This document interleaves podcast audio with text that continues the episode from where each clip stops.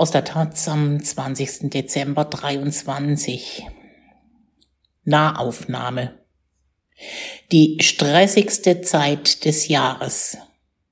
In der Vorweihnachtszeit muss Hassan täglich rund 270 Amazon-Pakete ausliefern. Die Subunternehmen, für die Leute wie er arbeiten, missachten dabei häufig Arbeitnehmerrechte.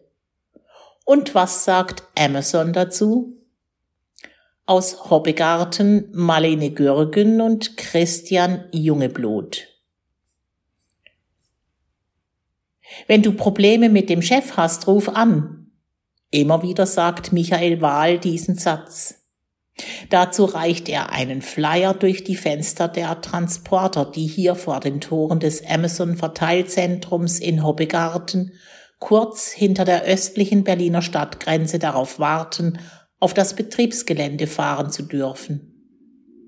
Michael Wahl arbeitet bei Faire Mobilität, der Beratungsstelle des DGB für migrantische Beschäftigte. Seine Kollegen und er haben heute Flyer in zehn verschiedenen Sprachen dabei. Sie wollen ihr Beratungsangebot bekannt machen, mit dem sie den Fahrerinnen bei arbeitsrechtlichen Problemen helfen können. Oft bleibt keine Zeit für mehr als diesen Satz. Es muss schnell gehen. Es ist der Montag der sogenannten Black Week, der großen Rabattschlacht Ende November, mit der der Einzelhandel längst nicht mehr nur in den USA, sondern auch in Deutschland das Weihnachtsgeschäft einläutet. Für die Fahrerinnen, die meisten von ihnen Männer, aber auch einige Frauen, beginnt die stressigste Zeit des Jahres. Die Anzahl der Pakete, die pro Schicht ausgetragen werden müssen, klettert immer weiter in die Höhe. Der Zeitdruck wird schlimmer. Ein junger Mann aus Albanien erzählt, er arbeite erst im zweiten Monat hier. Die Arbeit sei hart. Ich habe oft schwere Pakete und ich muss mich sehr beeilen. Ich muss die Treppen hochrennen, viele Male am Tag. Nach der Schicht sei er völlig erschöpft. Außerdem verstehe er die Regeln nicht. Einmal habe ich gesagt, dass ich krank bin, aber mein Chef hat gesagt, ich soll unbedingt kommen. Ich wusste nicht, was passiert, wenn ich das nicht mache. Er hört interessiert zu, was Michael Wahl ihm zu seinen Rechten erzählt, aber man merkt auch, dass ihn verwirrt, dass sich das bei seinem Chef ganz anders angehört hat. Die meisten Fahrerinnen kommen nicht aus Deutschland. Für manche von ihnen ist es der erste Job auf dem deutschen Arbeitsmarkt. Faire Mobilität bietet Beratung zu arbeitsrechtlichen Themen in verschiedenen Sprachen an. Das Projekt klärt Beschäftigte über deren Rechte auf und hilft bei Gesetzesverstößen etwa wenn Überstunden nicht bezahlt oder der Mindestlohn umgangen wird. Neben der Zustellbranche sind etwa die Angestellten auf dem Bau, in der Fleischindustrie oder die Saisonarbeiterinnen in der Landwirtschaft weitere Schwerpunkte. Die meisten Fahrerinnen lassen gern das Fenster runter, wenn sie Wahl und seine Kolleginnen in den Gewerkschaftswesten sehen, nur manche winken ab, keine Zeit, schnell weiter. Bei den Transportern, die warten müssen, bis sie aufs Gelände fahren dürfen, um sie zu beladen, ist auch Zeit für ein kurzes Gespräch. Viele nehmen ihre Arbeitsbedingungen mit Galgenhumor. Michael Wahl, die langen Haare nach hinten gebunden, scherzt mit ihnen auf Deutsch, Englisch und Polnisch. Immer wieder hört man sein lautes Lachen. Bis zur polnischen Grenze sind es von hier knapp 100 Kilometer. Ein Teil der Fahrerinnen reist jeden Tag aus Polen an und nach der Schicht wieder zurück. Für welche Firma arbeitest du? fragt Wahl durch das Fenster. Fast jedes Mal bekommt er eine andere Antwort, denn die Fahrer sind nicht direkt bei Amazon angestellt, sondern arbeiten für Subunternehmen, meist kleine Logistikfirmen, oft nur mit einer Handvoll Mitarbeiter. Viele der Transporter, die hier vor der Einfahrt in der Schlange stehen, sind Mietwagen ohne Amazon-Logo oder sonstige Firmennamen. Nach Taz-Informationen sind allein am Standort Hobbegarten rund 20 Subunternehmen mit der Auslieferung beauftragt. Dieses Subunternehmenssystem gibt Amazon die Möglichkeit, die Verantwortung von sich zu schieben, sagt Michael Wahl. Aus den Gesprächen an der Autotür wird deutlich, dass sich die Arbeitsbedingungen von Firma zu Firma unterscheiden. Es gibt keine einheitlichen Regeln zu Lohn und Zuschlägen, zur Arbeitszeiterfassung oder zum Umgang mit Krankheitstagen. Mal werden Überstunden bezahlt, mal nicht. Vor allem ist unterschiedlich, was überhaupt als Arbeitszeit gezählt wird. Viele Subunternehmen, berichtet Wahl, würden etwa zu Beginn des Arbeitstags auf den Parkplätzen rund um das Amazon-Gelände mit ihren Fahrerinnen Besprechungen abhalten. Offiziell beginne die Schicht der Angestellten aber erst, wenn ihre Autos mit Paketen beladen wurden. Wenn Amazon wirklich wissen wollte, was die Subunternehmen tun, müssten sie sich nur an die Fahrer wenden, sagt Michael Wahl. Die haben alle Infos. Ob Amazon aber wirklich etwas ändern wolle, sei die Frage. Wir hören immer wieder, wenn sich jemand wehrt oder Verstöße auffliegen, werden die Unternehmen einfach dicht gemacht und unter neuem Namen erneut gegründet. Ein Amazon-Sprecher sagt auf Anfrage, der Konzern stelle hohe Anforderungen an die Subunternehmen. Wir überprüfen die Lieferpartner regelmäßig, um sicherzustellen, dass sie die geltenden Gesetze und unsere Richtlinien einhalten und ergreifen Maßnahmen, wenn dies nicht der Fall ist. In wie vielen Fällen solche Verstöße festgestellt wurden, könne er nicht sagen. Es gäbe aber auch eine Fahrer-Hotline, an die sich die Zustellerinnen bei Problemen auch anonym wenden könnten. Wir gehen jedem Fall nach und klären mögliche Probleme mit dem zuständigen Arbeitgeber.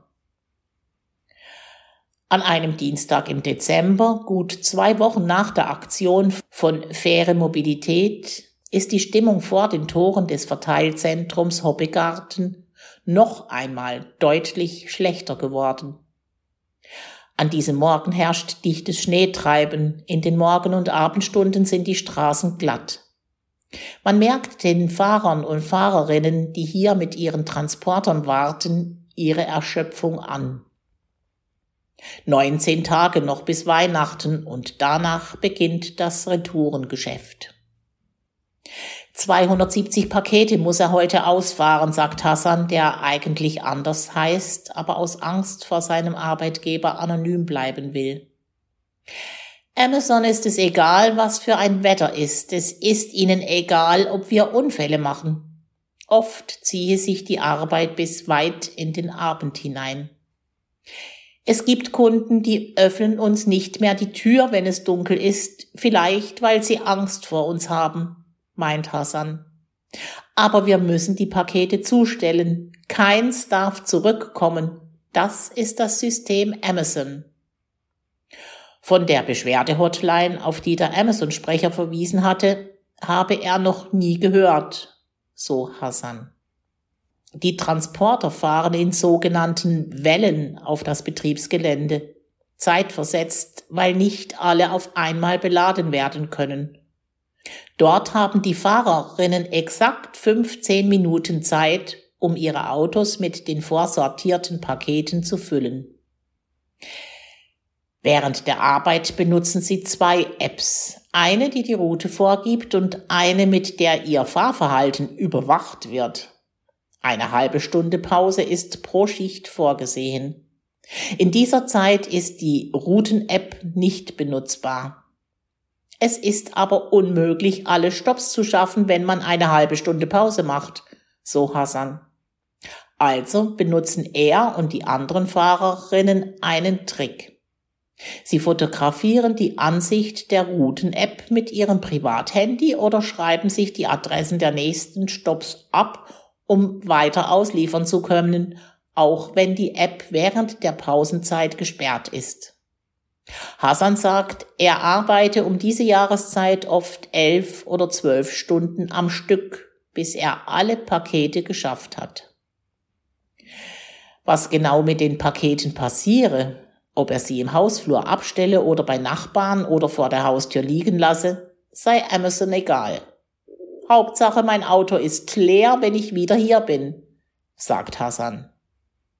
Wenn eins der Pakete verschwindet, werde ihm der Schaden vom Lohn abgezogen, egal ob dann noch etwas übrig bleibt. Die Beraterinnen von Faire Mobilität bestätigen, dass sie solche Fälle von Regressforderungen gegenüber den Fahrerinnen aus ihrer Beratungspraxis kennen. Dass es für die Fahrerinnen negative Konsequenzen hat, wenn sie Pakete zurückbringen, weist Amazon zurück. Amazon bewährte keine Fahrerinnen und Pakete könnten zum Zustellzentrum zurückgebracht werden, woraufhin am nächsten Tag ein weiterer Zustellversuch unternommen werde, sagt ein Sprecher auf Taz Anfrage. Bei nachgewiesenem grobem Fehlverhalten werde die Zusammenarbeit mit einem Subunternehmen oder einem Fahrer beendet, wenn Amazon der Meinung sei, dass dies im Interesse der Sicherheit unserer Kundinnen, unserer Mitarbeiterinnen oder der Gesellschaft ist. Hassan erzählt von seiner Frau und seiner Tochter, die er seit Wochen kaum mehr zu Gesicht bekommt, weil sie schon schlafen, wenn er nach Hause kommt. Mein Leben ist Arbeit, nach Hause, duschen, schlafen, Arbeit, nach Hause, duschen, schlafen. Es gibt nichts anderes mehr, beklagt er. Ein Kollege kommt hinzu. Er erzählt, dass er letzten Monat überhaupt keinen Lohn mehr bekommen habe. Ich habe einen Unfall gebaut, weil ich so im Stress war und ich musste den Schaden bezahlen. Vor zwei Wochen haben Michael Wahl und seine Kolleginnen ähnliche Geschichten. Dass die Fahrer für Schäden selbst aufkommen müssen, ist in vielen Unternehmen die Regel. Ebenso für Strafen, wenn sie im Halteverbot stehen oder zu schnell fahren.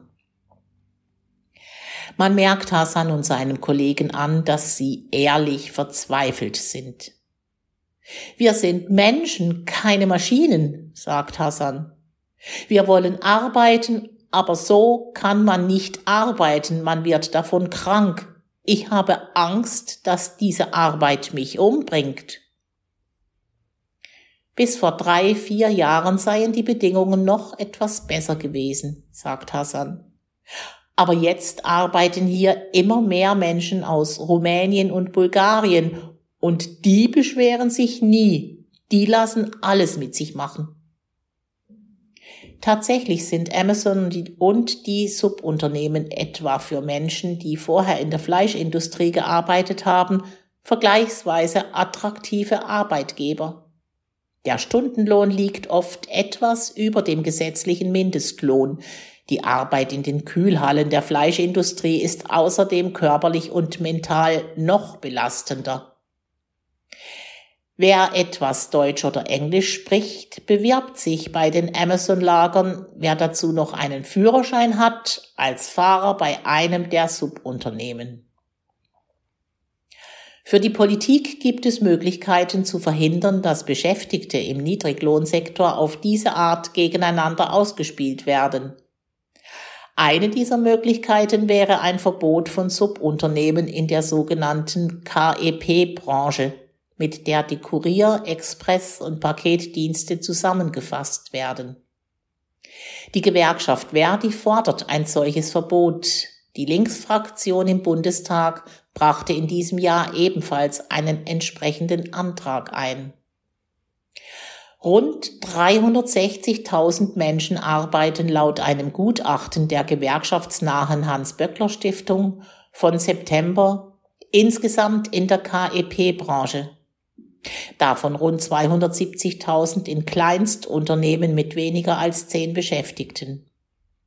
Überdurchschnittlich viele Angestellte in der Branche arbeiten außerdem mit befristeten Verträgen in Teilzeit oder auf Minijob-Basis. Im Mai verabschiedete der Bundesrat eine Aufforderung an die Bundesregierung, zumindest alle Subunternehmen zu verbieten, die nicht nach Tarif bezahlen. Bindend ist eine solche Aufforderung jedoch nicht. Im Vorschlag für die Erneuerung des Postgesetzes, den das Bundeswirtschaftsministerium Ende November vorgelegt hat, ist ein Verbot der Subunternehmen nicht vorgesehen. Zwar soll nach diesem Entwurf die Haftung der beauftragenden Unternehmen auf die gesamte Kette der Sub- und Sub-Subunternehmen ausgeweitet werden. Doch Erfahrungen etwa aus der Baubranche und der Fleischindustrie zeigen, dass diese Regelungen in der Praxis kaum umgesetzt werden. Das System der Subunternehmen erschwert zudem, dass sich die Angestellten organisieren können. In kaum einem der Logistik-Kleinstunternehmen gibt es einen Betriebsrat, dass sich die Arbeitsbedingungen von Unternehmen zu Unternehmen unterscheiden, macht es schwer, sich gemeinsam zu wehren. Es ist schon bei Amazon selbst schwierig genug, Betriebsräte zu gründen. Bei den Subunternehmen ist es quasi unmöglich sagt Boris Boilov, der bei Verdi Berlin-Brandenburg für Amazon zuständig ist.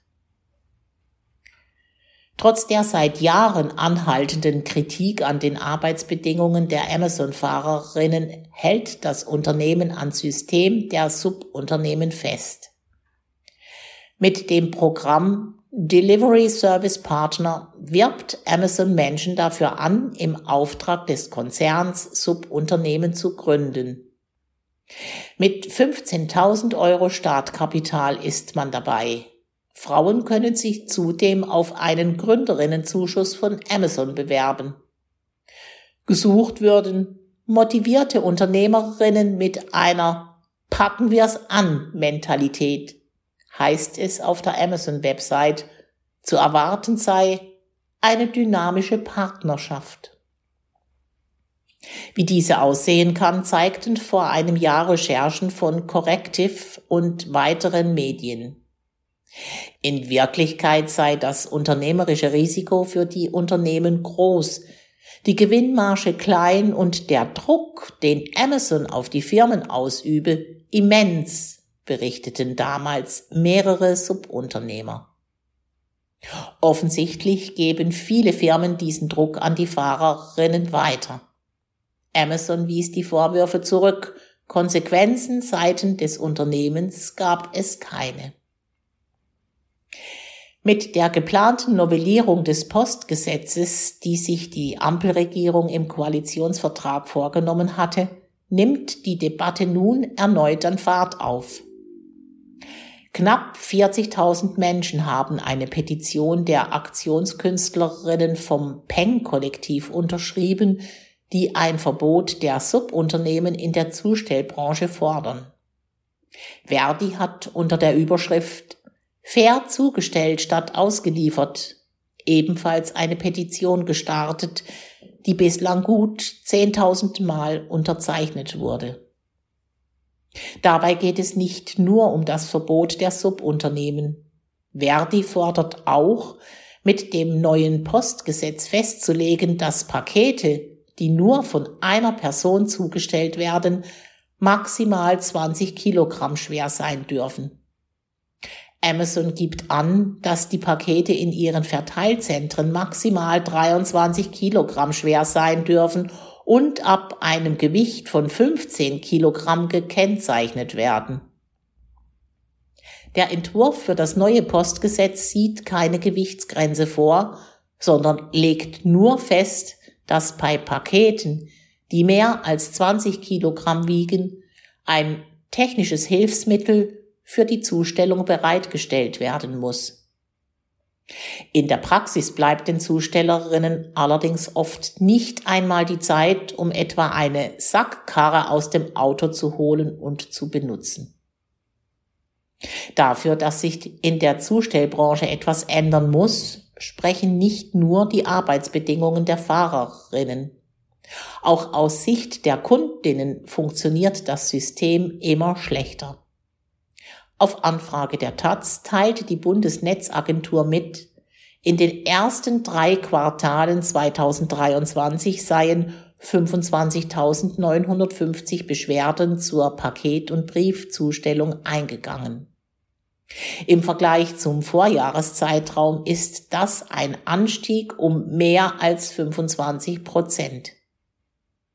Die Bundesnetzagentur erhebt die Zahlen seit 2012.